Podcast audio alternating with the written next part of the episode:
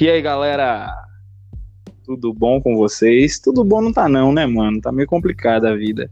Não vou dar boa noite, nem boa tarde, nem bom dia, porque eu me toquei de uma parada, né, velho? Podcaster de primeira viagem fica dando bom dia, boa tarde, boa noite, e a galera ouve qualquer hora e não faz sentido nenhum, né, velho, fazer isso. a gente dá boa noite para o que é ao vivo, ou bom dia, boa tarde para o que é ao vivo. Enfim, não é ao vivo, então não faz sentido. Então, só cumprimento vocês, espero que estejam todos tranquilos. Sankofa, como é que você tá, mano? E aí, meu velho? Que lança, na medida do possível, a gente ficando bem. Massa tá aqui trocando essa ideia com você sobre coisas interessantes, desnecessárias ou toscas ou legais e bacanas por aí, vai. Alô, alô, Marciano, aqui, aqui quem fala é da Terra e tamo junto. é isso mesmo. Cara, eu tô desde cedo. Mandaram uma cerveja escola aqui pra casa e eu tô desde cedo tomando essa cerveja, saca? Desde umas seis horas. E estou meio bêbado, tá ligado, cara? estou bêbado. Ai, ai. E, tá com cigarrilhas chewing. E, cara, foi engraçado, porque assim, a, a Bahia tá vivendo o pior momento da pandemia, né, cara? Aí o governador aqui, tipo, é, impôs outro toque de recolher pra galera e tal. Então o final de semana foi muito tenso, mano. Foi muito tenso o final de semana, não tinha bebida para comprar. É, os bares fecharam 5 horas da tarde, né? E não vendia bebida. Ah, os bares, na verdade, não era nem pra estar aberto, né, cara? Mas assim, tipo, os supermercados não estavam vendendo bebida, nada tava vendendo bebida, né, cara? Só que eu fui no mercadinho aqui perto de casa, sábado, pra comprar uma cerveja, né, cara? Que tava, por mó tédio, assim, tal. Fiz um corre de um cigarro de artista, não achei para comprar e tal. Aí. quando eu fui no bar, cara, no bar, no mercadinho, eu fui pegar uma parte de cerveja, botei na, na cestinha, quando eu fui passar, o cara me tirou grandão, cara. O cara, não, vou vender não. Eu falei, porra, como assim, porra? Não, não, não vou vender não e tal, é ordem, não vou pagar multa não e tal, não sei o quê. Falei, porra, velho, o cara me tirou grandão, assim. Aí eu fui com o maior cara de cu, devolvi, assim, as cervejas, botei no freezer de volta, assim, tá ligado? Maior cara de cu, assim, tá ligado? Mas é, é foda, né, cara? É foda. Estamos vivendo o pior momento da pandemia por conta de, de uma série de coisas, né, cara? Mas enfim. O que, é que vamos falar hoje, cara? Caralho, velho, aconteceu isso, foi. Que onda, velho. Aqui, meu irmão, tá, tá desembestado, tá ligado? Em Aracaju tá desembestado, a galera tá querendo baixar aí uma, umas paradazinhas de controle para tentar realmente fazer o isolamento dar certo, pá, mas, mano, tá foda. É, tipo, ontem eu passei rapidão assim de bike pela praia, velho, tava lotadíssimo. Saca? Lotadíssima praia rolando forte, som com voz de violão, a galera tirando som. Caralho, mano. Botando pra lenhar, tá ligado? Daquele jeito. Os bar tudo cheio, tô tendo show. É a morte, é a, é a festa da morte. Mas é isso aí. Vamos falar hoje de álbuns e bandas que foram precursoras em escolas, enfim, seja entendeu? Sonora de, de ideias e tal, e depois que fez a galera fazer os tipos de som baseado, vamos falar disso. De doideira de músicas. Pode crer, cara. Velho, muito difícil pra gente que é amante de música e garimpador, é muito difícil fazer uma lista. É injusta, né, velho? Pois é, cara, a gente até conversou sobre isso antes e eu tinha feito tipo uma lista de 30 discos, assim, só que eu falei, véi, se eu falar de 30 discos em Sancor falar de 30 discos, mano, o podcast vai ter 3 dias, tá ligado? Então, vou, vai ser o jeito a gente diminuir, a gente, provavelmente, a gente faça outras partes, né, uma parte 2, uma parte 3, desse, desse mesmo esquema de, de álbuns que fizeram escola, né? Então a gente selecionou só 10 discos cada um, né? Eu fiz um esquema assim, cara. Eu separei tipo por blocos, assim. Eu fiz três discos, ou eu escolhi dez discos e, escolhi, e separei por blocos de três em três discos, assim, né? Pra, pra falar meio que com as décadas meio próximas, assim, alguma coisa do tipo, assim, né? Muito difícil, cara, mas nessa primeira, nessa primeira lista que eu fiz, eu me baseei um pouco mais no rock, no rock pesado, no heavy metal, tá ligado? Porque, assim, a lista que eu havia feito, de no mínimo 30 discos, ela era uma, uma, uma lista que abrangia vários gêneros musicais, cara. Tinha rap, tinha blues, tinha soul, tinha, que até música eletrônica tinha, sacou? Então, nesse especificamente eu me baseei mais em, em, em rock pauleira e metal, metal da morte, thrash metal e alguma coisa de metal tradicional também, rock psicodélico, alguma coisa dos anos 60. Então eu me baseei nessa coisa. Antes eu peguei um, um, disco dos anos 60, uns dois, três dos anos 70, uns três dos anos 80 e acho que dois discos dos anos 90 ali, tá ligado? Pra dar uma abrangida nessas três décadas aí e falar de, de, de rock pesado. Minha lista é rock pesado, mano. Só tem rock pesado na minha lista. É, mas eu queria que tu falasse da tua primeiro, cara. Começasse falando aí da, do, dos discos que tu acha que fez escola e tal. E o que que tu tem aí? Apresente a tua lista pra gente. Começa abrindo aí tua lista. Caralho, mano. Vou falar de um álbum que eu tava escutando hoje. Que inclusive hoje ela faz 48 anos, cara. Esse álbum faz 48 anos hoje. É o The Dark Side of the Moon do Pink Floyd. Mano. É um.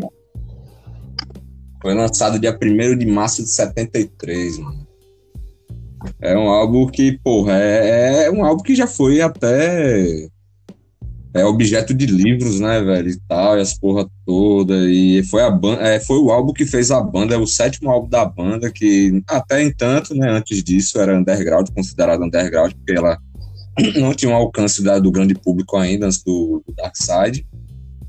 É um álbum considerado divisor, né, de águas, tanto dentro da carreira da banda, quanto dentro do próprio rock and roll em si, pelo experimentalismo, um trabalho muito de texturas, a, o, a, o próprio acesso a, a materiais até exclusivos, tá ligado? Dentro do, da, da indústria musical, que eles utilizaram multicanais, as porra toda.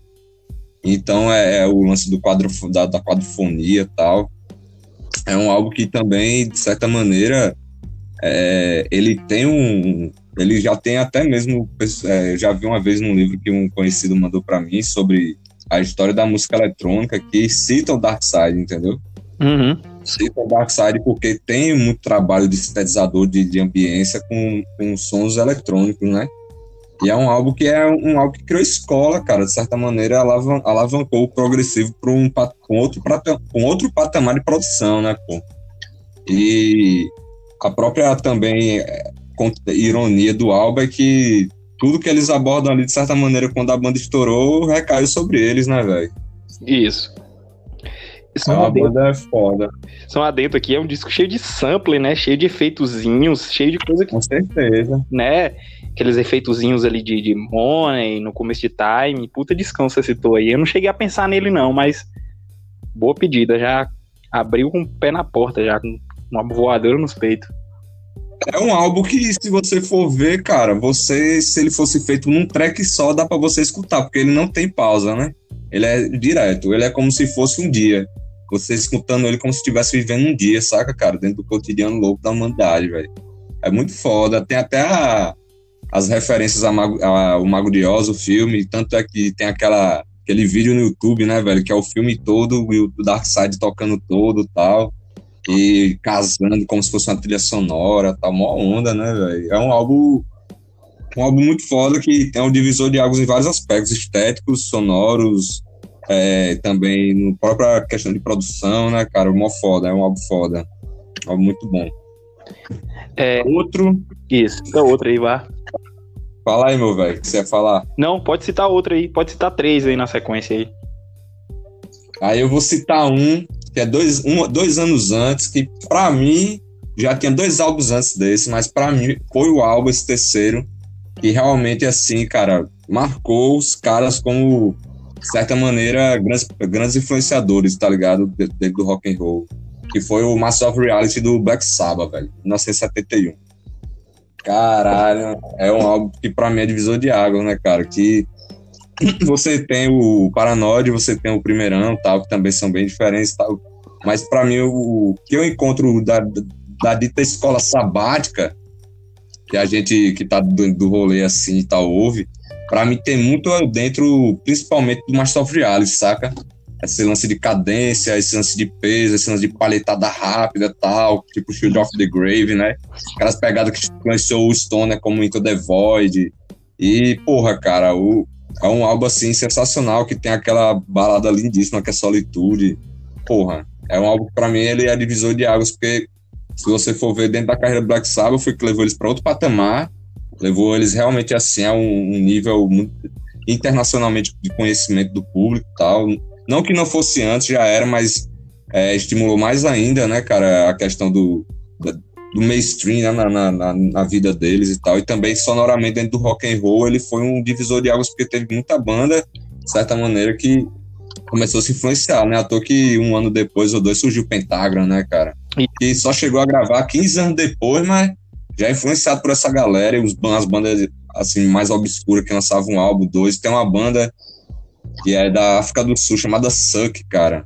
E antes do, do Martial Reality, eles já fizeram cover no mesmo ano do Paranoid do, do, do War Pigs. Então, você vê, uma banda que já tava mostrando, né, cara, que era diferente. O Martial Reality, pra mim, foi um álbum que realmente marcou a identidade sabática, tanto pra banda quanto pra criar a escola dentro do que a gente vem conhecer como metal, né? Doom, o heavy metal tradicional, um, que um Witchfinder General fazia tal que é um heavy metal bem diferente, mais, mais sombrio, né, velho? É uma parada muito foda. Isso. Eu acho que a diferença dele em relação ao, aos dois primeiros discos do Sabá é afinação, cara. Foi o primeiro disco que o Tony Iommi baixou a afinação. Para ele ficava mais cruzado, para ele ficava mais confortável pro lance do, dos dedos dele para tocar, porque a afinação mais baixa fica mais macio a tocabilidade, né, no instrumento. E isso deu um peso brutal, né, velho? Pra, pra, para o som do, do, do, Black Sabbath, né, cara? A afinação do bicho é em dó, né, velho? A afinação do disco. Então, tipo assim, o, a afinação do, do Paranoid do primeiro disco é em Mi. E ele, tipo, baixou, tipo, dois tons, tá ligado? Da, da, da, do som e vê o peso escancarado ali nas músicas por conta disso, né? Por isso que é um disco muito pesado, que realmente é isso, é ele, ele que, que, como você falou, assim, é muita coisa que a gente conhece da escola sabática tem a cara do no Master of Reality por conta disso, né? Por esse peso, aquela coisa bem stoner, doom, tá ligado? Tem, aquela coisa bem soturna e extremamente pesada, né? Exatamente. Ele aquele álbum ali, ele botou a afinação em dó mesmo, bem pesadona, e tocou sem dó, altos riff foda. Porque, sinceramente, esse álbum pra mim é o divisor de água na carreira da banda e dentro do rock and roll, velho, até dentro do heavy metal. Foi, assim, um álbum que, na época, pelo que eu, que eu já vi, assim, caiu na crítica muito facilmente, assim, porque viram que era um, um som que naquela, naquele tempo não era comum, não era, não era um som que não se via, saca, velho? Não é à toa que ressoou e ressoa até hoje e soa tão atem e é atemporal, né? Que soa tão atual, né, velho? Um som foda, cara. Sem Você assim, porra, é um álbum que já teve bandas até fazendo capas referenciando esse álbum, né? E tal, e as porra toda é foda. E apesar e da capa dele pra... ser bem simples, né? A capa dele é simples, velho. É só o logo da banda, a capa preta com o logo da banda e o nome Master of Reality, né? É uma capa bem simples, mas muito marcante, né? E você fala uma coisa agora, que a fonte que foi utilizada para logo, ela se tornou um certo padrão no Stoner, entendeu? Se você for ver. Verdade, verdade. E outro álbum, terceiro, para eu jogar para você essa peteca, que é um ano antes, que para mim também é um divisor de águas foda, é o In Rock do, do Deep Purple. Boa. Pensei. Porra, o, o In Rock do Deep Purple, se você for ver, velho, é tipo, caralho, mano, é, é o que influenciou a New Wave, velho. Basicamente, assim, aquela sonoridade New Wave pra caralho, porque é um álbum que, se você for, for analisar, pra 1970 é um álbum pesadíssimo, porra. Abre com Speed King, que é um som pesadíssimo, e, fe e fecha com Hard Love Man, que é outro som heavy metal pesadíssimo, entendeu? Hard Love é um álbum Man, que... é. Hard Love Man, ela estreou é aquela cavalgada do, do, do, heavy metal que foi exploradíssima, no, no, principalmente pelo Iron Maiden, né? Né, cara? Tu é doido. Muito foda. Exatamente. E antes do In Rock, você pô, sinceramente, você não via aquelas paletadas em outras bandas antes do rock, velho. Não me lembro, é, não me lembro de ter visto. Eu não me lembro. Olha que eu já assisti altas bandas de 70 pra trás e não ouvi, velho. Saca aquele tipo de sonoridade, aquele tipo de, de pegada rapidona, enérgica, frenética, saca com vocal usando. Ah! Meu irmão é foda. É tipo o início do, da, da segunda formação, né? O MK2. Os caras gravam um álbum foda e rompe literalmente com o passado psicodélico deles, né, velho? Totalmente, totalmente, mano. Totalmente. E é um álbum que influenciou e influencia até hoje, e que o heavy metal deve muito, né? Tanto quanto um Black Sabbath também com Mass of Art, o Union Rock do Deep Purple é um álbum divisor de águas na carreira da banda, que foi onde fizeram eles terem uma turnê de 15 meses seguidos, brother. Tá ligado? Tipo, o álbum estourou. E, tipo, também dentro do heavy metal. Alô? Oi, sim, tô te ouvindo.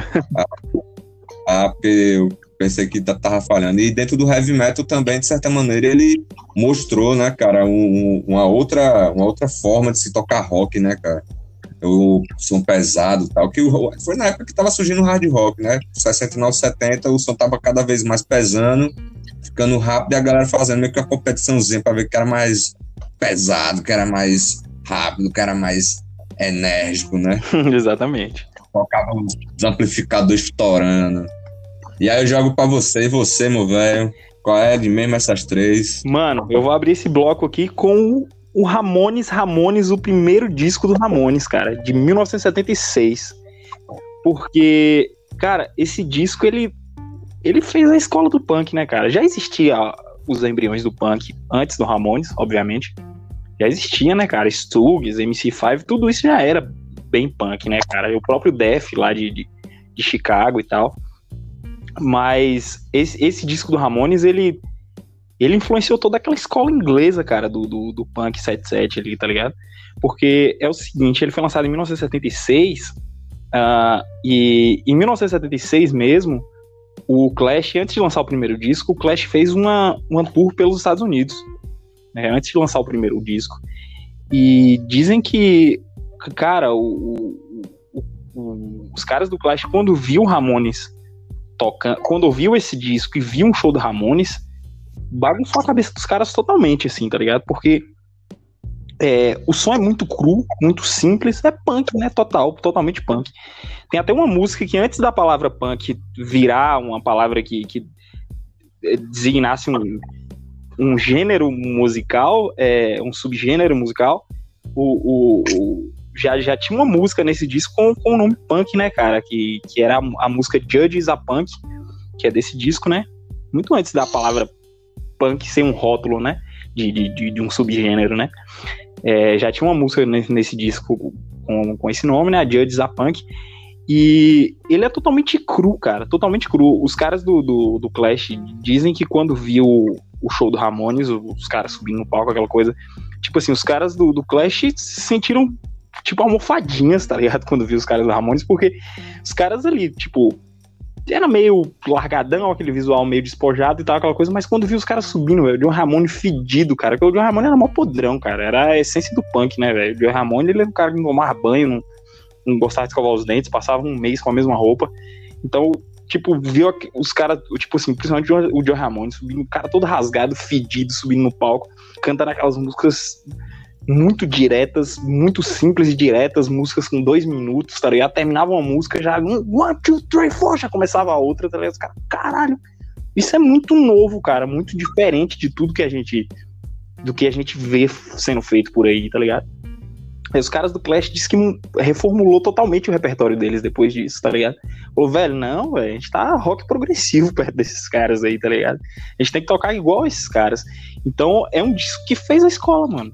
Toda a safra de punk dos anos 70 ali, do, do, de 77 em diante, dessa primeira, essa primeira fase do, do, do punk rock, é inspirada no Ramones, cara, principalmente por conta desse primeiro disco, né?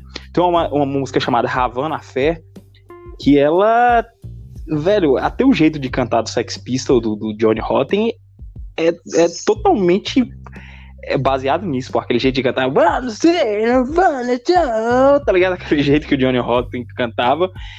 Na, a vocalização do, do, do Joey Ramone na Havana Fé é totalmente, velho. Você vê, você lembra do Sex Pistol, mas é muito antes, é, antes do Sex Pistol gravar, né?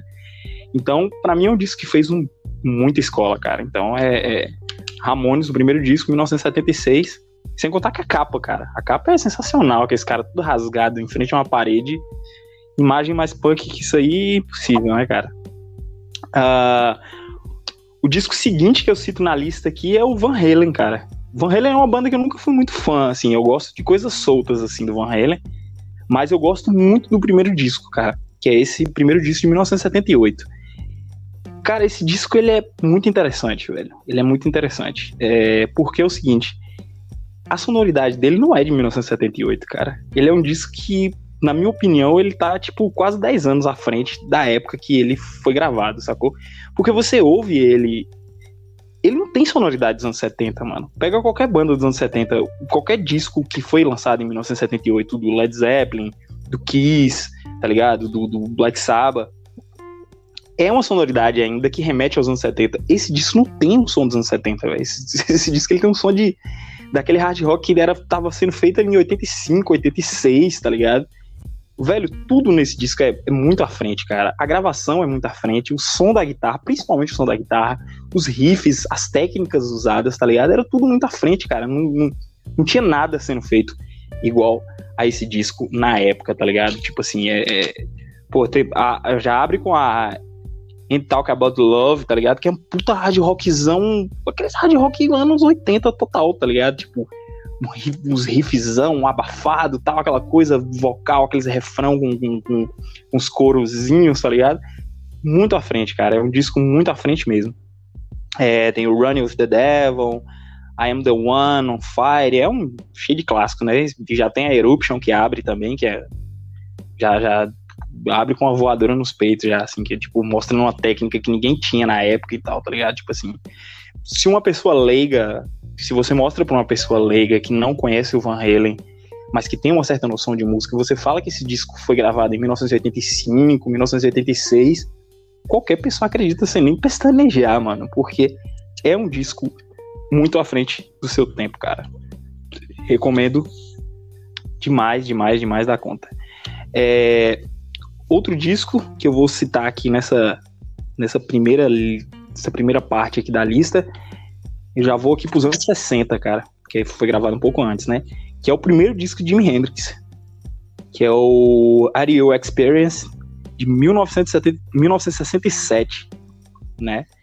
Que é o, é o disco de estreia do, do, da primeira banda de Jimi Hendrix ali, do Jimi Hendrix Experience. E ele é um disco, velho, ele vai além do blues rock, do acid rock, da, da, dos rótulos que a galera costuma dar pra esse disco ali, né? Velho, tem coisa que lembra heavy metal, mano, tá ligado? Tem coisa que lembra heavy metal, tipo Fire, tá ligado? É, Fox Lady, é, tem vários clássicos, né, velho? Saiu Hey Joe, mas Hey Joe já é uma música, é uma gravação, uma música um pouco mais leve e tal. Mas, tipo, Red House, Fire, principalmente Fire, cara. Maniac Depression, tá ligado? Tem músicas muito pesadas, cara. Óbvio que eu falo que lembra heavy metal, não Iron Maiden, tá ligado? Heavy metal guardado as devidas proporções da época, né, cara? Um heavy metal é, dos anos 60, diríamos assim, tá ligado? Mas que veio influenciar muita coisa dos anos 70, cara. Você vê muita distorção, você vê muita coisa noise. Por sinal, eu acho que influenciou muito o, o Principalmente o, o disco que você citou aí, o In Rock do Deep Purple, cara. Muita coisa noise, aquela coisa de, de dos trêmulos da alavanca da guitarra, tá ligado? Aquelas barulheiras que, que o Jimi Hendrix gostava demais. Então, assim, é um disco que, que você ouve hoje e você fala, porra, meu, em 1967, brother, a galera viajando em Flower Power, em, em, em, uma vibe paz e amor, tá ligado? O cara chega com um puta disco desse, é, é muito louco, cara. É muito muito doido pra época, assim, cara. Você se imaginar naquele tempo ouvindo isso, assim, deve ter sido um, um soco na cara, um estômago e um cruzado de direita no, no, no, no pé da orelha, tá ligado? muito foda, cara, muito foda. Sem contar que capa linda, né, cara? Capa maravilhosa. A capa segue bem um padrão da época mesmo. Aquela coisa do Flower Power, tudo muito colorido, né? Do Acid Rock, aquela coisa muito colorida, muito psicodélica, tá ligado? E a formação, aquela formação que, que gravou ali os dois primeiros discos do Hendrix, que é o Noel Rand no baixo, baixista sensacional, cara. E o Mitch Mitchell na batera, que era também outro batera monstro, né, velho? Porque o cara lá que era o empresário do Jimi Hendrix, o Chaz Chandler, que foi o cara que arrumou a banda para ele, né? Que era o ex-baixista do, do Animals ele teve as manhas, cara. Ele falou, velho, se esse cara toca guitarra pra caralho desse jeito, eu tenho que arrumar uma banda foda para acompanhar esse cara. E o cara não pestanejou, mano. Porque o, o Noel Rand como baixista o Mitch Mitch como baterista, cara, tipo, não precisa de mais ninguém. É um power trio mesmo que não precisa de mais nada, tá ligado? Não precisa de mais nenhum instrumentista, porque os caras simplesmente detonavam tudo, brother. Detonavam. E aí, o que, que você joga de próximo aí agora? Mano, pra mim, assim, é. Esse do, do Jimi Hendrix é um álbum que, pra mim, é o que traz aquela imagem de Power Trio foda, tá ligado? Hum, tipo, Porque, tipo, caralho, mano, é um Power Trio que brother parece uma sinfonia de barulheira tocando. Os caras tocam pra caralho. E Jimi Hendrix é um cara, era um cara extremamente criativo, né, velho? Tanto na sujeira quanto ele fazia os sons mais delicados e tal. Tipo um Little Wing né, na vida e tal. Isso. E, velho, é, é algo que pra mim, de fato, dentro do rock and roll é um marco também.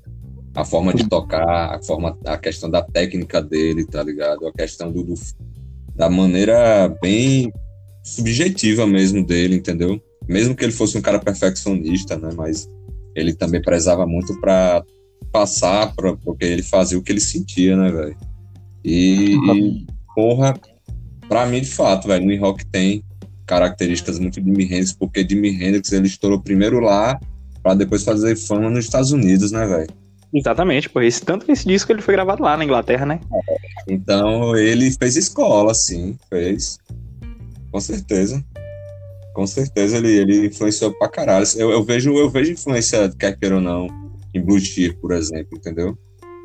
Da parada que, mesmo que eles sejam de época ali, mas essa questão da sujeira, trabalhar sujeira, de fazer um som diferente, pesado, mesmo casando com blues, né? É muito foda, muito foda. Muito foda mesmo. Falando, falando em 1967, né, também, abrindo aqui a minha parte, pegando aí o, o gancho que é mesmo ano, né? Um álbum foda é o Sgt. Peppers também para mim, velho, na minha opinião. Sim, pensei nele, cara. Pensei é. nele quando fui fazer minha lista. pois é, cara, para a questão psicodélica da coisa dentro do rock and roll, mesmo que não fosse a, a, o primeiro álbum, né? Porque já tinha assim outras manifestações de outros, outros artistas, tal, menos menos projeção, né? desse rolê psicodélico, mas o álbum que, de certa maneira, meio que foi um, um, um outdoor, né, desse rolê psicodélico, estético e tal, mundialmente falando, foi o Sgt. Peppers, né, com aquela capa icônica, cheia de gente, cheia de, de pessoas ali estrategicamente pensadas e colocadas, né. E é uma colagem, cara, é uma colagem, e ele estreou, é, na verdade não estreou, mas deu uma, uma uma magnitude ou uma visibilidade, diríamos assim, para um estilo de arte chamado pop art, né, cara? Que é esse tipo de colagem e tal, né? E a capa do, do, do, do, do Sgt. Peppers é total pop art, né, cara? Que é uma, um tipo de arte que foi muito explorado ali no final dos anos 60 e tal, que é esse lance de colagem e tal, né? Exatamente, cara, que temos aí, né? É, por exemplo, hoje em dia, um, de certa maneira, você pega a colagem que tem aí nos Beatles, de certa maneira você vê isso na arte de rua, entendeu? Você vê Sim. isso na, na considerada arte, arte à margem, né, tal. Ou como queiram falar, marginal, né? De certa maneira, de certa maneira não, eles pegaram esse, essa manifestação que na época era muito popular, no rolê, no rolê hip, no rolê alternativo, no rolê underground, né? Essa arte, essa galera fazendo esse tipo de, de colagens, eles colocaram, fizeram um som que já era feito no underground. Ele, eles, eles andavam no underground, né, cara? Mas eles tinham já uma projeção, né? Então é, é, considerado um álbum divisor de águas no rock, porque eles pegaram tudo aquilo ali que eles já estavam é, circulando ali, vendo, aí já é efervescente, e jogaram nos Beatles, porque eles, porra, trabalho de marketing também pesado, né, filho? Mas eles eram novões, teve toda uma questão que eles aproveitaram a onda e fizeram esse álbum foi um divisor de águas de diversas formas, culturalmente, né, cara, esteticamente, sonoramente, na, na estética, culturalmente, na forma de se vestir comportamental, de toda a ideia, né, cara, de, de enfim, a colagem, trazer várias referências e trabalhar, né, você trabalhar diversas formas a realidade por pessoas e personalidades ali, uma doideira. O álbum em si, ele tem, né, velho, várias já e vários artigos e livros das porra toda que falam a respeito dele, dessa, desse, dessa vanguarda que não é tão deles, né? Mas que eles foram precursores, né, cara? E acho que como a própria capa do disco, uh, a musicalidade do disco também é uma colagem muito louca, porque o disco ele, ele não para, ele é tipo o Dark Side of the Moon que você citou também, é tipo uma música emendada na outra, né? Rola, termina uma música, rola aquelas orquestração, aquelas viagens, uns efeitos muito loucos, já entra outra música, assim, não, não existe um intervalo. Acabou uma música, dá um T e começa outra música, tá ligado? É tudo emendada, né, velho? As músicas é uma colada na outra, assim, tipo, termina uma, rola uma orquestração, um efeito, uma loucura, já entra outra, né? Porque na época, como a gente tinha conversado naquele dia sobre a psicodelia nordestina, a ideia psicodélica em si que eles já viam antes de lançar o álbum tal, já tava vendo rolar e tal, era uma ideia experimental, né, mano? E nesse experimentalismo você, meu irmão, tava aberto porque até então estava já ebulindo várias revoluções, pequenas revoluções, questão de manifestações sociais de diversas formas e tal. E eles estavam vendo isso, né, cara, contexto social da época e nesse rolê, que era um rolê à margem, né, um rolê underground, que era o psicodelismo e a arte de rua, a arte, enfim, né, marginal que a galera falava, eles rolavam, andavam nesses cantos e eles vê, você vê muito retratado isso no álbum sim, tanto na capa quanto na estética sonora do álbum, entendeu? Várias colagens de som, parada de lançamento de som ambiente colado com som instrumental que eles estão fazendo e parece uma trilha só para dar a impressão de viagem mesmo, de você pegar e, e emergir, é tipo ficar imerso no som, né, velho? Tanto é que tem som que é só eles tocando, tipo, é, como é? With You Without You, que é uma música que é só eles tocando cítara tal, e bem psicodélica, viajada. E eles, tipo, mantra, né, velho? Cantando uma espécie de mantra tal. Aí vem Lucy in the Sky. É um álbum muito foda, cara. Que eles, de certa maneira, eles tentaram fazer uma síntese, né, velho? Desse rolê que eles já andavam tempos antes ali, que, que eles já estavam vendo surgir antes de lançarem o álbum. E na mesma época eles lançaram ainda aquele Magical Mystery Tour, né? Só pra fazer um gancho, que é mesmo ano. E segue a mesma vibe, né, cara? Isso, o ano de 67, né? Que a galera dizem que foi um ano o ano da psicodelia, né, cara? Foi o primeiro. O, o, foi o ano que também foi lançado o primeiro disco do Pink Floyd, né? O The Piper Gates at Down. E. É isso. É, foi o ano da psicodelia, segundo a galera, né? Muito ácido. Esse álbum do, do, do Beatles, por exemplo, Sgt. Peppers, que influenciou aquela, aquele álbum de Raulzito com o Sérgio Sampaio tal, que é o Gran Ordem Cavernística você vê a influência, né, velho, de um álbum foda, né, cara? Ou seja, importante para além do, do, de onde eles estavam mundialmente, né, cara? Outro, Sim. Outro álbum que eu vou citar, que já é uma influência também, né, que a gente sabe muito bem, que é o Tropical e o Panzete Circense, de 68, cara. Ótimo. É um álbum que, porra, a gente já vê o reflexo, né? Um ano depois, é esse reflexo aí, pós-Beatles, Sgt. Peppers, Magical Mystery Tour tal.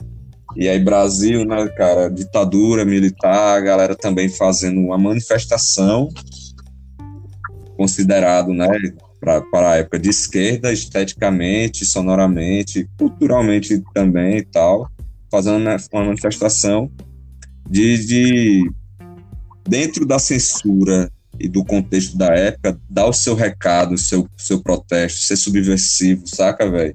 E até mesmo quebrando, mesmo aquele som mais de protesto que tinha um viés meio conservador, também quebrando esse paradigma com a galera quando bota o som psicodélico da época, entendeu? Influenciado por Beatles, tal, essa galera. E aí é um álbum que é bastante divisor de águas e fez escola assim, porque a Tropicália teve seus frutos, né, velho? Mesmo que tenha sido breve, mas ela, ela repercutiu de certa maneira, repercute é um fenômeno cultural nosso, né, cara? Foi um divisor de águas estético, que também veio com proposta social, mas que transcendeu a parada e criou escolas, né? À toa que a psicodelia nordestina que a gente conversou é um fruto, um, um rebento, né? Dessa galera aí que chamavam de desbunde e tal. E é isso, isso. cara, é um, é um algo foda, né, cara? Sensacional. E que eu recomendo e que, para mim, para mim, dentro de vários outros que deveriam estar aqui, mas eu, enfim, coloquei. É, é bastante interessante, porque ele tem, sim, tem até um livro sobre ele e tal. Isso. Então, é... Diálogos pra caralho, fala aí. Uh, a música Panizeta Essência ela é de Caetano Veloso e Gilberto Gil, né? É uma composição deles dois. Exatamente. Uh, eu li uma vez que eu, eles fumaram um baseado, tá ligado? Tava ouvindo Beatles justamente. Não, não era o. Eles estavam ouvindo a música Penny Lane, tá ligado? E disse que deu uma viagem ali na música Penny Lane que é, o Gilberto Gil disse que já veio na cabeça a melodia do, da Panisette Circense, tá ligado? Que tem uma certa semelhança mesmo, né? Com a Penny Lane dos, dos Beatles. Ele disse que já veio a, a melodia dela na cabeça, assim. Já veio na cabeça aquilo dali. E na hora os caras fizeram. E os mutantes gravaram, né? Mas é de, de Gil Caetano. Penny Lane é de 67, é do Magical Mystery Tour. Um ano antes. Isso, é. Isso, é. Aí eles disseram que estavam ouvindo Penny Lane. Na hora já veio a melodia da, da Panisette na, na, na, na, cabeça e minutos depois ele saiu. Que tem uma letra sensacional, né? A música é muito bonita e acho que ficou perfeita, velho, com, com, os Mutantes. Acho que não ficaria melhor com, contra. Com, com, se eles mesmos, acho que talvez Gil o Caetano tivesse gravado, não teriam ficado tão bom. Óbvio que depois recebeu milhares de versões, né? Mas acho que não ficaria, não teria ficado tão. tão a, na minha opinião, a versão mais, mais foda é a dos, dos Mutantes. Aquela com na voz de Rita Lee ali, aquela coisa toda, ficou linda demais, né? Exatamente, cara, exatamente. Ficou linda, é um álbum foda. Já vi pra vender o vinil, não peguei, tava caríssimo. Mas vale. Imagina, é um libras. não, eu vi no sebo aqui, mano. Eu vi no, no, no rolê de. E é, como é encontro de sebos e tal. Feira de sebos. Aí tava lá, cara, mas era prestagem acho que era dos anos 80, aí tava de 130, mais bem conservado. Mas enfim, é um álbum foda, bem recomendadíssimo. Agora ficando um pouco mais pesado, recomendo Overkill, 1979, Motorhead. E foi lançado esse, no mês de março, inclusive. Um álbum que foi divisor de águas pra caralho, ao meu ver, porque, de certa maneira, eles fizeram escola, a gente sabe, dentro do, do, do metal, dentro do rock and roll, né? À toa que o punk também tem influência do Motorhead, do street punk e tal, por aí vai. E é um álbum que dentro da carreira do Motorhead também foi um divisor de águas, porque os caras, de certa maneira, a gente vê a influência desses álbuns dentro do heavy metal, né? À toa que, gente, e vemos o Garage Inc., né? Que é um exemplo que tem músicas, por exemplo, do Overkill mesmo, que é a própria música título. E fez escola continua fazendo escola, tem aquela banda Avon, é, como é, a, a, a, a, uma, uma, banda assim, velho. Avoncel, uma coisa assim, uma banda recente, que é um power trio, que é um motorhead do caralho. A Greta Van Fleet, tipo, que Greta Van Fleet é do Led Zeppelin, essa banda é do Motorhead. Tocou até no, no... Eles tocaram, cara, sabe aonde? No Abriu Pro Rock, velho. Assomvel. Assomvel. E eu tava falando ao contrário, Avensol. Eu bebo e tu fica bêbado, pô. É cigarro chuim, pô. Cigarro chuim, aí o efeito é assim, ó. Até rimou. Ai. Eu tô fumando cigarro bem aqui, cara. Da carteira mesmo, tá ligado? Cancerígeno mesmo. Caralho. Esse aí, é, esse aí é o hardcore.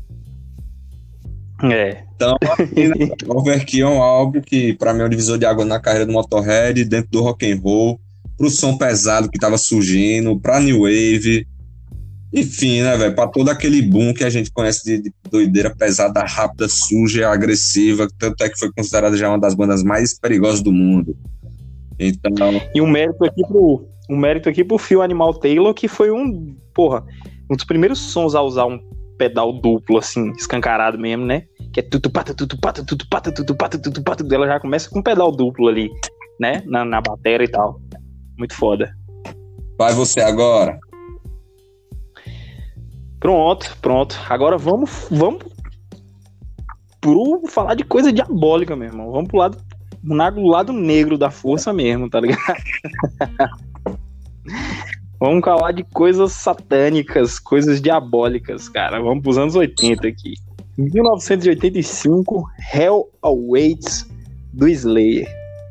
Por que esse disco especificamente? Porque o Slayer tem uma carreira extensa e é uma banda que influenciou bem muito de gente, né? Mas ele tem uma mudança muito muito grande em relação ao primeiro disco. Teve um EP ali, o, o Out in the Chapel, ali, um EP entre o, o Show No Mercy e o, e o Hell Awaits, que já tinha realmente uma pegada também bem pesada, né? O Out in the Chapel tem, tem Chemical Affair, tem umas músicas brutalzona e tal. Mas o Hell Awaits, cara, eu acho que ele é, ele é um disco muito soturno, cara. Muito pesado, muito macabro, tá ligado? Ele é muito macabro. Começa pela aquela capa com um bocado de gente descendo pro inferno, uns capetinhos, assim, uma coisa muito cabulosa. E ele tem toda uma aura macabra. E o Slayer, cara, eu acho que ele influenciou muito mais o death metal, esse disco especificamente, do que o próprio thrash metal. Que o Slayer é muito né, colocado nesse, nesse nicho do thrash metal. Mas eu acho que o Hell Awaits ele influenciou o death metal, cara, pelos temas e pela uma coisa fundamental. Que eu não sei se isso é mérito do Jeff Hanneman, ou se é do Kerry King, ou se é dos dois, tá ligado? Porque o Slayer ele inventou aquela paletada do, do death metal, pô, aquela aquela paletada do death metal, aquela paletada alternada, tá ligado? Do death metal. Foi o Slayer que inventou, cara, aquele dali. Então eu acho que assim, um disco que fez escola pro metal extremo, tá ligado? Mais do que pro, pro próprio thrash metal propriamente dito. Ele é um, um disco que fez escola pro metal extremo. Então, é, tinha, tem músicas como a própria Hell Waits, que já abre o disco aquelas paletadas death metal total, velho. O começo do disco é death metal total.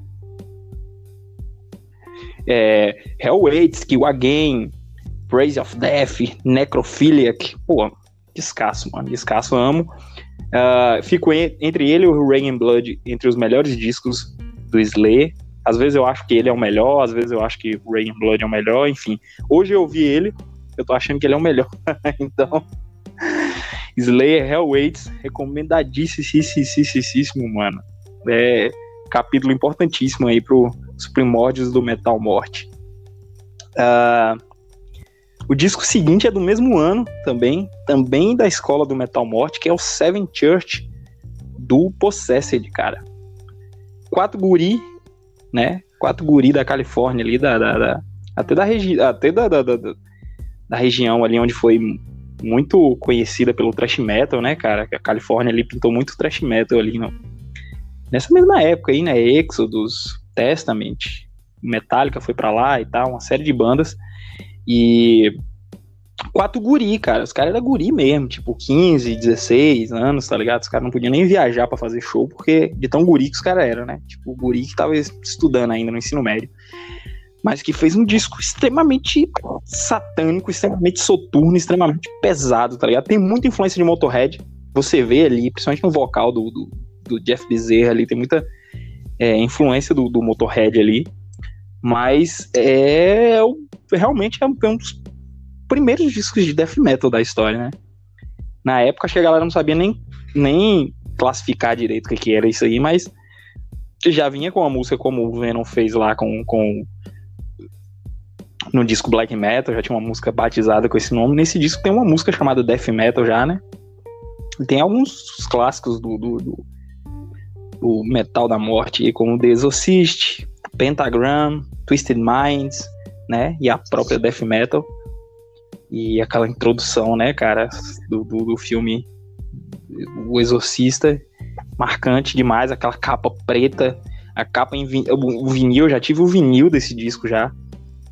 É, aquela capa pretona com aquele logo do Possessed em alto relevo, né, cara? Aquele logo, aquele nome Seven Church também em, em alto relevo. Coisa fina, realmente é, é, é algo que tá pra história e incontestavelmente influente pra caralho, pra muita banda. E que sem dúvida alguma fez escola, né, cara? E para fechar esse ciclo aqui desses três discos desse, desse bloco aqui, eu vou citar um Brazuca, que é o antes do fim do Dorsal Atlântica, cara.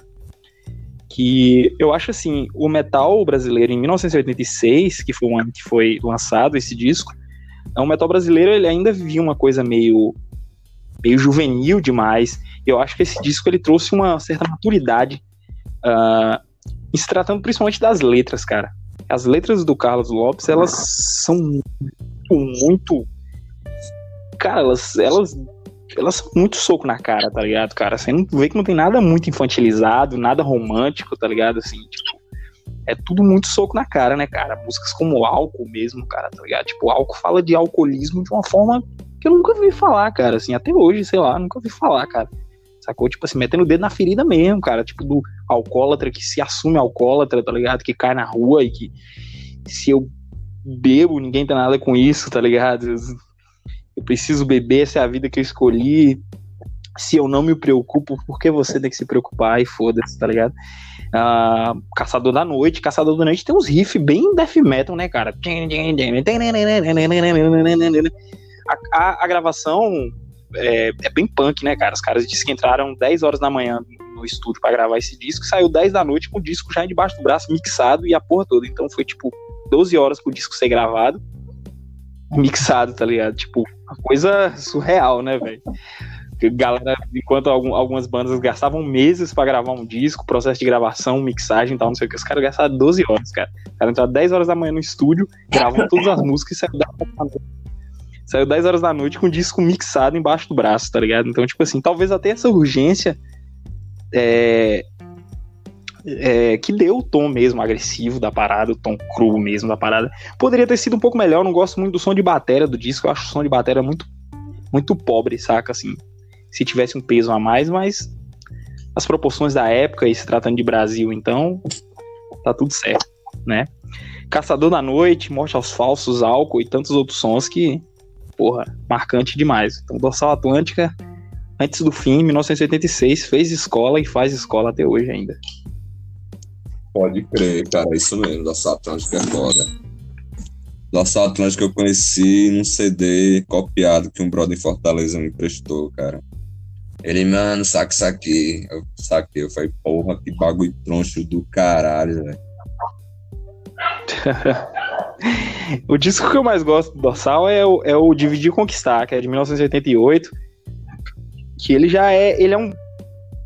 Ele segue o padrão de letras, né? As letras fodas, letras quilométrica, inteligente pra caralho as letras, né? Cara, altos temas que pouco abordados até hoje no, no, metal, cara. Assim, são temas que, que tipo, a galera não, não, não tem muitas manhas, assim, de, de, de, fazer até hoje no metal, sacou? Tipo assim, o Dorsal tem uma personalidade muito latente, cara. Muito latente, muito forte, tá ligado? Mas que fez escola, como eu falei, esse disco ele era muito maduro pra época. Pro heavy metal, como aquele episódio que a gente fez com o Caio há um tempo atrás, a gente falou desses primórdios do heavy metal, era uma coisa muito juvenil, tá ligado? E eu não vejo essa coisa juvenil no dorsal atlântico. Eu vejo uma coisa madura, uma coisa adulta mesmo, saca? Uma coisa contestatória, uma coisa raivosa, tá ligado? Que, tipo, muito foda, cara. Muito foda. Adoro. Esse álbum, ele tem o seu valor sim, porque ele tem, de fato, um conteúdo que no metal não era muito abordado mesmo, não. E é bem diferente mesmo a, questão sonora dele, a questão das letras, a direcionamento né, das ideias e tal. Bem mesmo crítico e interessante porque condizente sim, né, velho? Com, com a questão até da rispidez do som que eles fazem, né?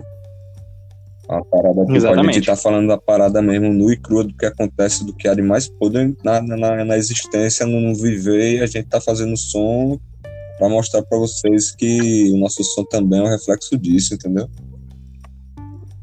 Isso é engraçado que na, eu vi um fly da época do lançamento dele.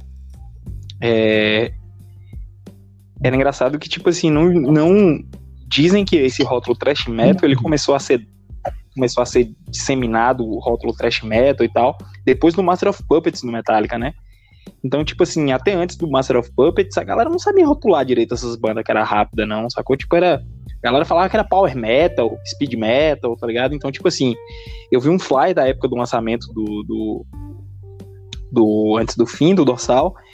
E, e tem, tipo assim, é, no Fly, tipo, rotulando os caras com Power Metal, tá ligado? Tipo, nova promessa do Power Metal, um negócio assim, tipo, Power Metal a gente até engraçado, porque, tipo assim, o que a gente veio a conhecer como Power Metal depois, nada a ver, né, mano? Com, com o som que o Dorsal fazia. Mas na época era isso, a galera, tipo, não sabia direito classificar o som, então era isso mesmo. Verdade, é verdade. É um som foda, cara. É um álbum do caralho. Aquela capa também é bonitona. Mandar um suco. Né? Simples, simples mas mais eficiente, né? Exatamente, exatamente. E aí agora, vamos pra essa. Já foram quantas? Nove, né, mano? Cara, eu citei seis aqui, eu acho. É? Né? É, acho que eu citei. É, eu citei seis discos aqui, acho que tu citou seis também. Não, eu tô falando agora, a gente vai pras nove, né?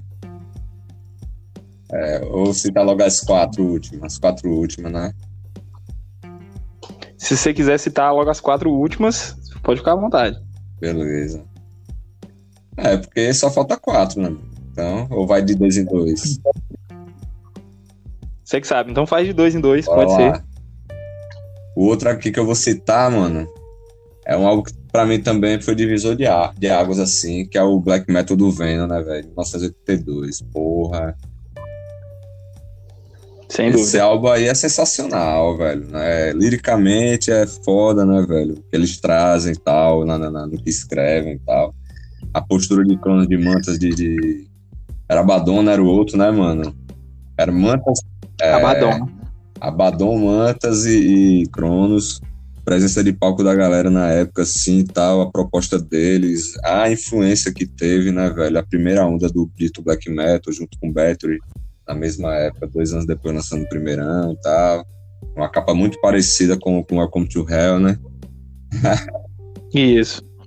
e aí, tipo, é um álbum que, sinceramente, para mim, dentro da New Wave, ele é, se, se distingue bastante, saca? O, porque o Black Metal, o Welcome to Hell, esse é considerado New Wave, né, cara? Isso, é, eles são, da, é, eles são do movimento né? da New Wave, mas para mim dentro da New Wave, porra, cara, é uma sonoridade que, que distingue muito, até na época das bandas que estavam surgindo, né? Então, a gente vê que escolas foram criadas, né, à toa que o próprio gênero black metal em si é um filho disso, né? Isso. E é um álbum que eu, que eu recomendo, de 1982, foda, é um dos pilares do, do metal esse enfim, né? Que pariu várias outras escolas aí que de fato foram paridas junto com Venom em bandas similares, como por exemplo agora que eu vou falar, que um ano depois lançou um álbum sensacional que é Melissa, do, do Merciful Fate. Não, muito que foda. é um álbum também que é um divisor de água, mano.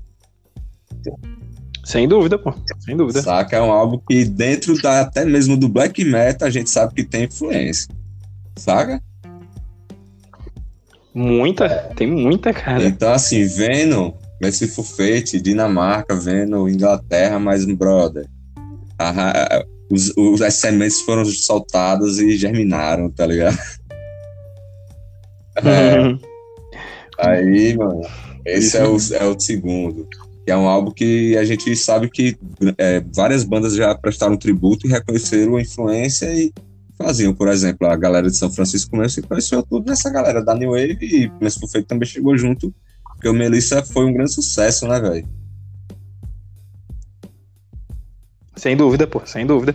E ele, essa sonoridade era diferenciado, né, cara? O, o acho que a galera, pelo fato de vir de um lugar que não, não, o heavy metal não era tão em evidência, assim, não, como era a Inglaterra, Estados Unidos, Suécia e tal, os caras vinham da Dinamarca e tal, é, é, eles eram, eram, é uma escola diferenciada, né? O som do, do, do Messi Fofete, ele não, ele não tem muita coisa, ele é uma mistura de tudo, de, de tudo isso, né? Ele não, ele não é parecido com as bandas inglesas, ele não é parecido com as bandas americanas, né, e tal ele, ele é diferente, cara. Ele é diferente. É um heavy metal intrincadão, soturno, assim, tá ligado? Tipo, aquele vocal louco que ninguém fazia, tá ligado? Tipo, é muito diferente, cara. Muito diferente. Um vocal parecido é do Sirifangol, né, velho? Mas eu acho que Sirifangol, não sei se é da mesma época, um pouco mais tarde. Eu acho que o Sirifangol até antes, né? É, um pouco antes, né, cara?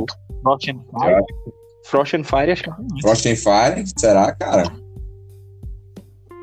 Eu acho que Frost Fire é 80, 82, né, não, velho? Depois eu vou pesquisar isso aí, que eu sou meio ruim de memória com, com, com datas assim, mas eu acho que Frost Fire é 82, um negócio assim. Pode crer. Não sei. Posso estar errado, depois eu vou corrigir isso aí. Pare, velho, é 81. Isso aí. Ou seja, mas é também teve influência. Teve, teve, realmente teve. Teve, né, cara? Teve Fangol, mas levou para outro patamar, né, cara? E é um álbum sensacional. Manda seus dois, fi. Passa o repasso. Eu vou. Eu passo o repasso. eu falo seis, né, cara? Então, tipo. Vou citar aqui então mais dois. É... O que eu vou citar aqui agora, cara, é um disco que já é o quarto disco da carreira do grande e magnífico Judas Priest, banda do coração. Que é o Stained Class do Judas de 1978. Ele foi gravado em 77, mas foi lançado em 78. E é o disco que estreia o visual cor e taxinha do Judas, tá ligado? Esse, a galera associa muito ao, ao visual cor e taxinha ao o British Steel, que é de 1980, né? Mas o visual cor e taxinha dos caras, principalmente do Rob Halford, ali, aquele visual de cap, couro, taxinha e tal, aquela coisa, ele começou no Stanley Class, de 1978. E ele, esse disco ele já abre com uma música foda, cara, que é Exciter. Excite é um speed metal, mano. Excite é um speed metal em 1978. 1977, né, na verdade. Isso foi gravado em 1977. É um speed metal, mano. Tem pedal duplo, aceleradona, aquele vocal. Ah, tipo a própria banda que se né? O Judas é, bebeu nessa fonte até se esbaldar, né, cara? Então, tipo assim, eu acho que esse disco ele fez uma escola muito grande pro, pro metal, principalmente pro speed metal mesmo, cara. Porque ele já vinha com essa postura, né? De couro e tal, não sei o quê. E, além disso, a sonoridade agressiva, as palhetadas também alternada, essa coisa de, de, de, de, um heavy metal mais agressivo e tal, essa coisa toda. Tanto que ele, esse disco eu acho ele mais pesado do que o próprio British Steel que saiu depois, tá ligado?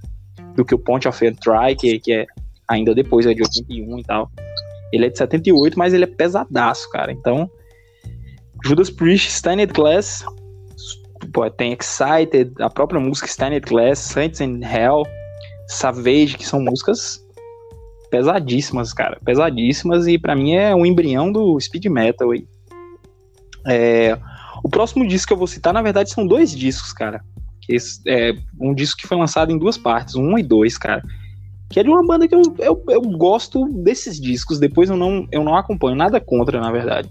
Mas assim, depois eu não acompanho muito a banda. É o Halloween, cara, com Keeper of the Seven Keys 1 Keeper of the Seven Keys 2. Cara, esses caras simplesmente criaram esse heavy metal, esse power metal, que depois veio ser chamado de heavy metal melódico e uma série de coisas, tá ligado?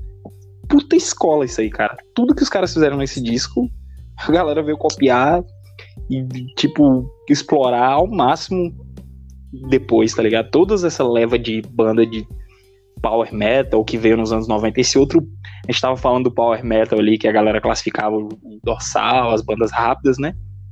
Mas depois o, power metal, depois de já, já existir os rótulos thrash metal, a coisa toda, o power metal tomou outro caráter, né? Então, é, é esse disco é, é, Ele criou toda essa fórmula, cara, aquela fórmula acelerada, as músicas são aceleradas, pedalzão duplo na batera, é, rápido e tal, mas muito cheio de melodias, né? Muito teclado, vocal, uh, aquele vocal de proa lá em cima, agudo pra caralho e tal. Que as bandas. é, mas é, velho. Vocal de proa, né? cara na proa do barco, bota o pé ali. Tá?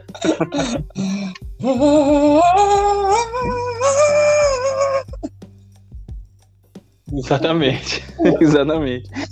Esse vocal de proa, essa coisa toda, os caras, os caras que, tipo, deu pontapé pra esse, pra esse heavy metal. Eles pegou a influência do, do, Tem muita influência de Iron Maiden ali e tal, só que eles deram uma acelerada, né? Meteram muito teclado e tal, essa coisa toda, as guitarras muito melodia, melodia pra caralho, chega a ser adocicado, tanta melodia que tem.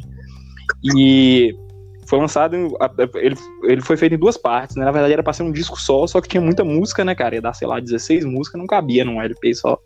E os caras disseram que não tiveram grana para lançar em 1987, que foi quando saiu o primeiro. Os caras disseram que não tinha grana para lançar um disco duplo de uma vez só, né? A gravadora não disponibilizou essa grana e tal. Aí os caras guardaram as músicas, é, acho que sei lá, oito músicas, se eu não me engano, que saiu no, no 2, em 1988. Então, 1988, 1987, 1988, Keeper of the Seven Keys, parte 1 e 2. Eu gosto muito, cara, desse, desse disco. Eu, o Halloween é uma banda que eu não sou grande, grande fã, nada, nada contra, assim. Eu, na verdade, eu não, não, não não conseguiu me, me atrair, não conseguiu despertar nada em mim os discos seguintes. Eu gosto do primeiro disco, House of Jericho, que é, porra, um speed metal muito sinistro. E esses, esses Keeper of the Seven Keys, parte 1 e 2, cara. Eu acho que tem composições incríveis, cara. A música Halloween mesmo é uma obra de arte, cara. Eu falo até com os caras, é, os brothers meus que tocam comigo aí, Tarcísio e Maurício, que são grandes fãs do Halloween.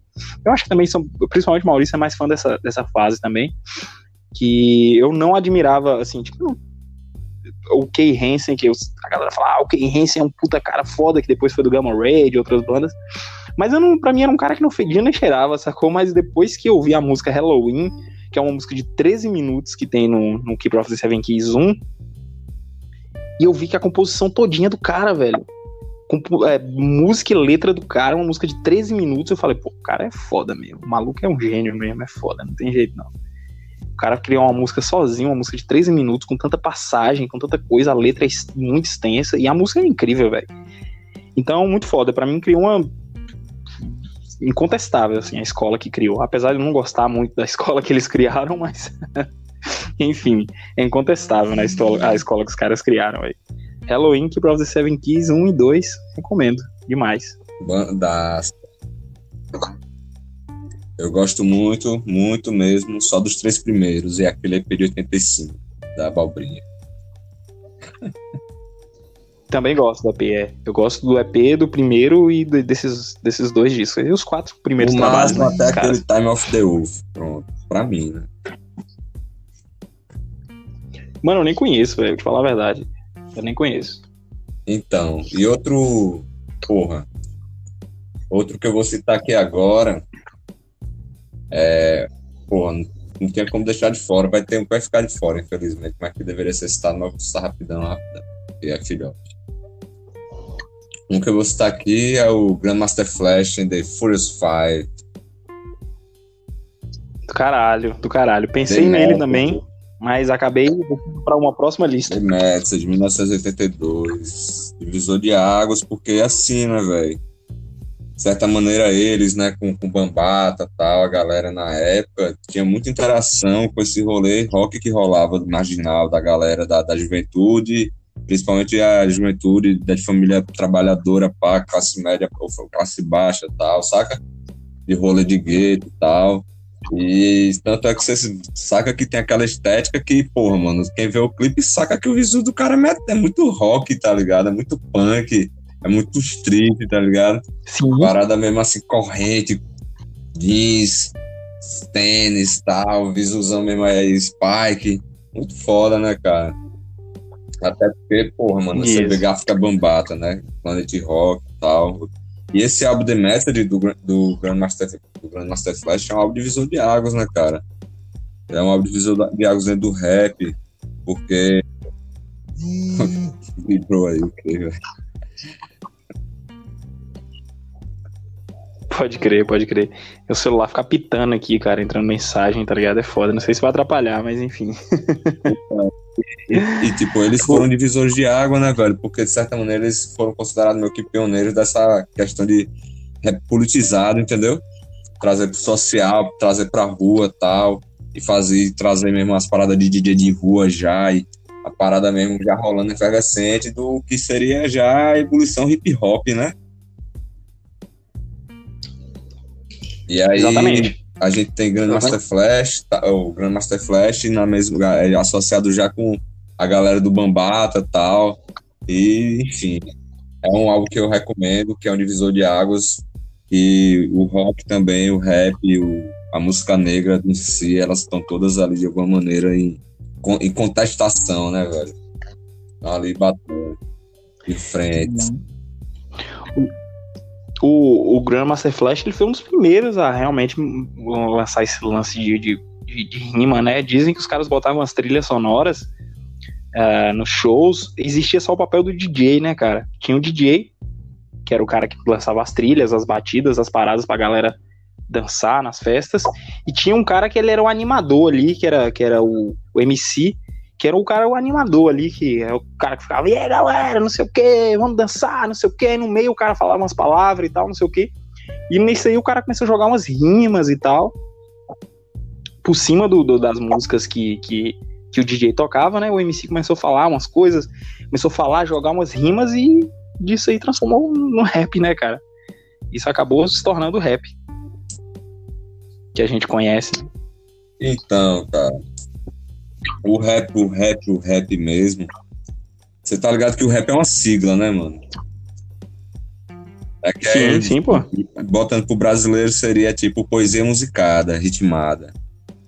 É um lance que tá dando a música negra, porra, há séculos, né? O que, tá, que a gente conhece de rap, assim, parte do movimento hip hop, né? A estética musical, a estética de, de flow, né? Que a galera chama de ritmo e tal, que tem vários.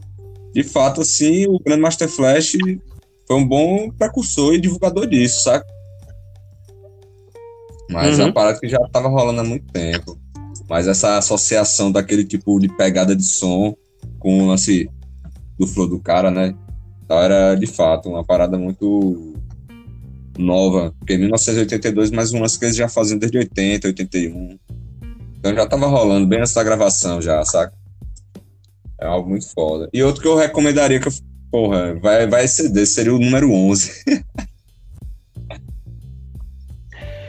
O Ed já citou já, já os, os O- 10? Os 10, Já citou os 10 citar já? agora. Ah, não, é. É, tá certo. 1, 2, 3, 4, 5, 6, 7, 8, 9, 10. É. Citar agora aqui é NWA, meu velho. Straight Pode crer. Compton. Um álbum que lançado em 1988, né, velho? É assim, foi rotulado pela mídia, né, de gangsta rap, né? Não foi nem eles, velho. A mídia que rotulou os caras de gangsta rap e tal. E já vinha eles, né, daquela galera daquela escola ICT, do lance Public Enemy, que tava surgindo, pá, do, do rap mesmozão. Da galera pegar e meter o louco no sentido que, meu irmão, a parada pode com a gente, vão foder coisas com a parada que a gente se manifesta, mostrando mesmo que a gente tá aqui pra bater de frente e reivindicar no lance de empoderamento, entendeu? Consciência, empoderamento de classe, aí, tipo, também por falar as escrotice, pra pegar mesmo e falar, ó, meu irmão, é aqui, ó, a parada é desse jeito aqui mesmo, a gente tá mostrando porque a parada é assim, se você se incomodou, pau no seu cu, tá ligado? É, e me falar, velho, aqui não tem ninguém atuando não, tá todo mundo vivendo isso aqui, pô, não é atuação. Aí a- eles são considerados, com esse rótulo da mídia de gangsta rap, né, um dos precursores, por mais que já tivesse galera antes, né, como eu falei, do Ice-T, por exemplo, e do Public Enemy. Você tem ideia, mano? Os caras, durante a turnê do álbum, receberam a carta da FBI, porra. Mostrando lá os aspectos negativos deles e tal, e que eles estavam incitando a violência por causa do fuck the police. Tu lembra de, que, que eles foram, com- não lembro agora, no sul dos Estados Unidos, durante a turnê do álbum, e chegaram proibindo eles de cantar fuck the police. Eles cantaram e eles foram presos, tá ligado? Essa história dessa versão. Não, não, não tô filme ligado, não. louco. Isso aí até retrataram no filme, isso, velho. Até retrataram no filme.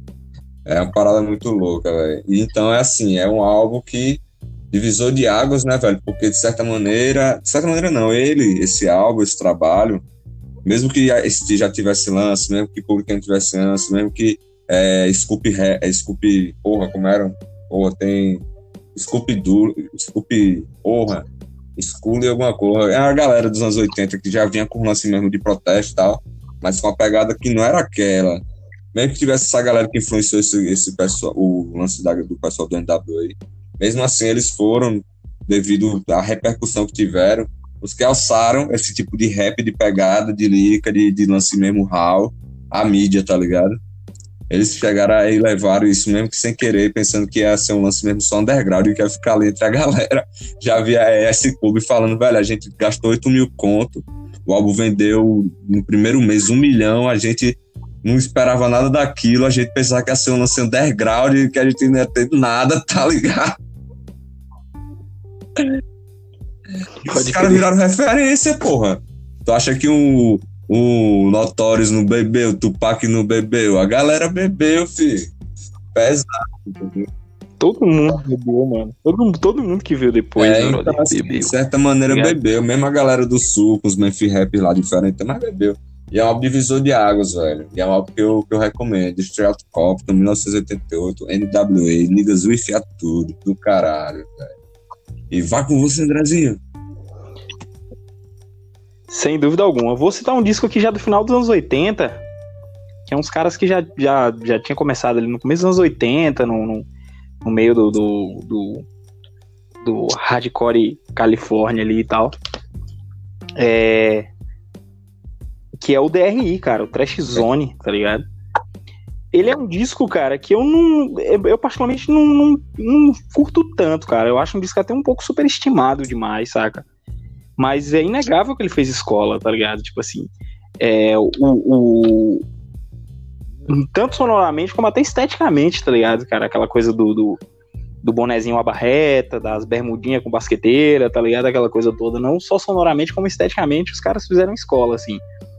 É, como eu te falei, assim, tem algumas músicas do disco que eu acho meio chatas, assim, tá ligado? Desse disco. Eu não vou mentir, velho. Não vou, vou, ser hipócrita, apaixonado, romântico aqui e dizer que eu amo o disco de paixão. Que não, porque eu prefiro outros discos do, do DRI, como o Crossover, ou o For of King, que veio um pouco depois e tal. Mas o Trash Zone, ele fez escola, cara. Ele é. Ele fez aquela mistura de, de hardcore com, com, com trash metal. E ele já é do finalzinho dos anos 80 e que essa, essa mistura vigorou muito ali nos anos 90, tá ligado, cara? Esse crossover é um crossover mais moderno, já não é aquele crossover mais descompassado, louco que rolava nos anos 80, tá ligado? Aquele crossover que era uma, uma guitarra com os riffs meio trash metal, mas com aquela bateria é, de beat, tá ligado? Aquela, aquela coisa que rolava nos anos 80. Ele já é um, um, um crossover diferente, tá ligado? Ele é um crossover mais. É, mais trabalhado, né? Um, é, ele tem muito de hardcore ali, tem muito de, de, de, de, metal e tal.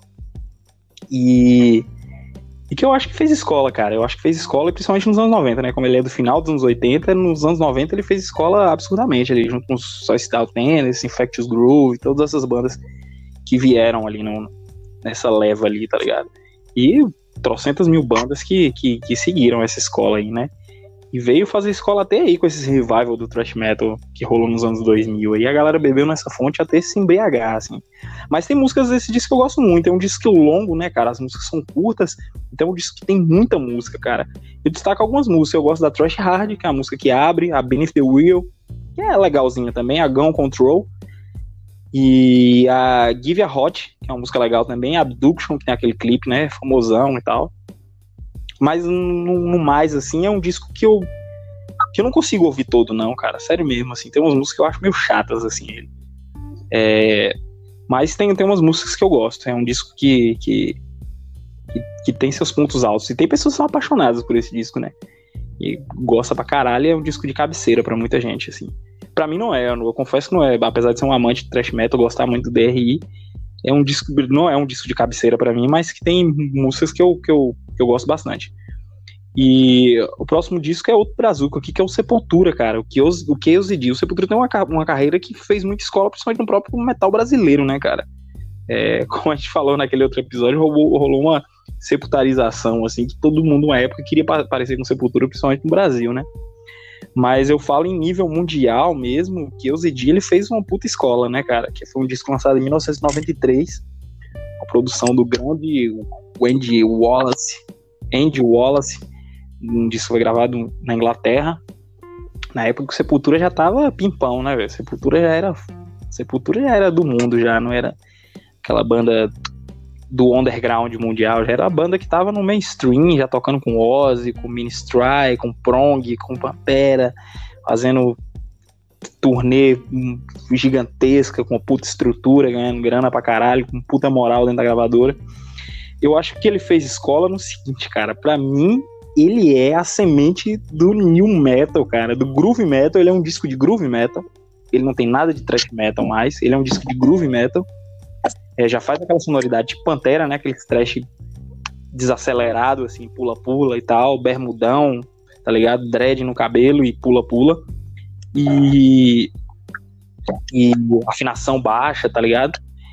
E ele já não, não, não, tem nenhuma música acelerada, cara. Ele tem uma partezinha ou outra de um, alguma passagem ou outra ali que é um pouquinho rápida, mas é aquela rapidez de hardcore, assim, né? Tupá, tupá, não é aquela rapidez tupá, tupá, tupá, tupá, do, do Sepultura que tinha no Arise, por exemplo, que, é, que foi, foi lançado ali dois anos antes, né? É, e é um puta disco, cara. É um disco que eu comecei a, a gostar tem pouco tempo, velho. Porque eu, eu era aquele aquele saudosista do Sepultura que gostava dos, dos primórdios do Sepultura, tá ligado? Tipo, Sepultura, já ali que eu usei em diante, eu já entortava a cara, assim, porra, apesar de que eu tinha esse disco em casa, eu até vendia um tempo, eu tinha esse disco, eu quase não ouvia ele, assim, cara. eu tinha ele, o Esquizofrenia e, e o Benefit the Remains, eu ouvia o Esquizofrenia e o Benefit the Remains pra caralho, e ele eu ouvia de vez em quando, assim, cara. Não gostava muito. Eu comecei a gostar do que eu Zedi tem pouco tempo, alguns, alguns, de alguns anos pra cá que eu comecei a gostar, assim, a reconhecer o quanto é que o Sepultura evoluiu, cara. Quanto é que ele é um disco foda, muito bem produzido, as letras são muito foda. Então os caras deram um salto monstro, assim, e arriscaram, cara. Arriscaram, porque assim, eles estavam fazendo sucesso com Arais, estavam numa zona de conforto, tá ligado? Tipo ali, numa pegada Slayer, um negócio brutalzão ali, um negócio meio death trash ali e tal. Mas é, é, os caras saíram da zona de conforto e foi fazer um lance diferente, apesar de também os caras estavam ganhando o mundo, né, velho? Os caras, pô. É, eu diria que é a, a, tentativa comercial do Sepultura, diríamos assim, tá ligado? Mais próximo de algo comercial que Sepultura chegou foi, foi no, no, no que diríamos assim, cara. E é um disco foda, cara. Eu gosto de tudo, assim, cara. Tem umas loucuras, tipo Caiovas, tá ligado? Que é uma música diferentona, assim, já um instrumental diferentão, com os viola, com umas viola meio caipira, com uns, uns batucados de fundo, tá ligado? Já é cheio de, de efeitozinhos, assim, cheio de introduções com efeitos, assim, um negócio meio que já a influência do, do industrial, que era, tava muito em alta nessa época, né? Então é um disco que fez escola, cara. Ele é um embrião do que veio a ser o, o metal pula-pula ali, os new metal, tá ligado? As paradas. Ele acho que junto com Pantera, com Fear Factory, com Machine, com, com Machine Head, com essas bandas da época ali, o Biohazard e tal, foi as bandas que plantaram a semente do que alguns anos depois se tornou que a gente veio conhecer como nu metal, né, o new metal, etc e tal. Mas é um puta disco do caralho. Eu tô começando a aprender a gostar de algumas bandas de new metal, cara, não vou mentir, assim, a gente vai ficando a gente vai ficando velho e vai vai abrindo a cabeça mais, né, cara? Porque nas minhas épocas de moleque old school, headbang, eu jamais pararia pra ouvir umas, umas paradas dessa. Mas hoje eu tenho, a, a, já há alguns anos, né, na verdade, eu abri minha mente muito e tenho ouvido muita coisa desse tipo aí. Tenho, tenho gostado e tenho curtido, cara. Muita coisa boa, tá ligado? Assim, que a gente por muito tempo acabou renegando, mas que é muita coisa boa, muita. E pra gente, e pra, pra mim que sou músico, no caso, é é enriquecedor, sacou? Ouvir umas paradas dessas. Eu tenho até sofrido umas influências disso aí pra algumas coisas que eu tô compondo e, e do caralho. Então, cara, cuidado aí, viu? Que você pode estar tá falando isso aí, aí tem um Hellbanger aí, aí vai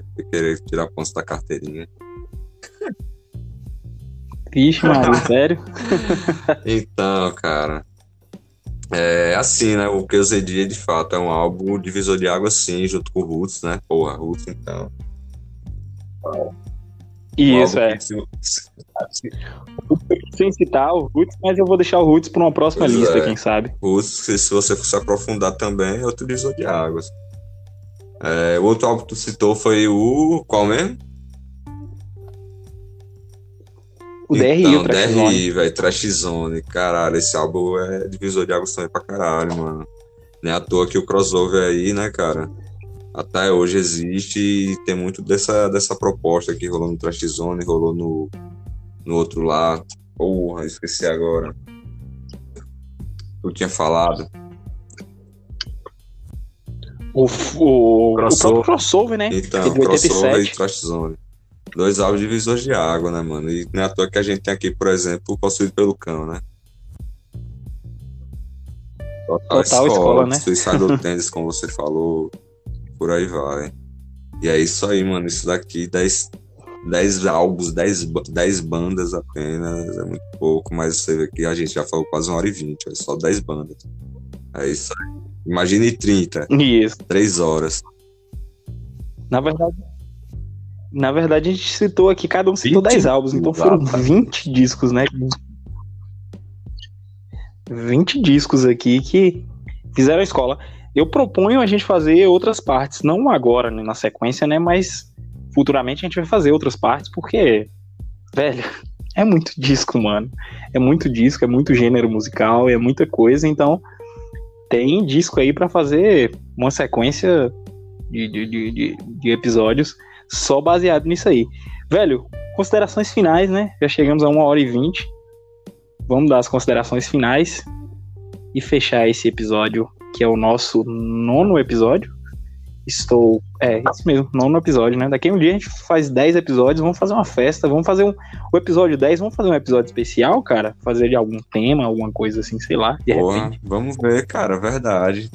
Faremos a respeito do quê? Ou faremos, enfim, vamos pensar, vamos pensar de fato. Considerações finais, foi muito massa, cara. Muito foda sempre trocar essa ideia, aprofundar e, enfim, a gente cada vez mais conhecer mais. Dez aulas são poucos, esses foram pouco, né, assim, no sentido do que a gente conhece, que a gente sabe, tal, tem muita coisa ainda que ficou de fora e que a gente pode fazer aí outros, outras partes disso daqui, vamos fazer sim, que seria massa. Agradecer aí, né, cara? Eita porra, é isso? Ai, meu Deus! Eita, foi aí. Então, quero agradecer aí a você, a, a galera aí, as irmãs e os irmãos que sabem quem são, Brodar, a galera aí que é Broda. É, queria agradecer aí aos patrocínios, né?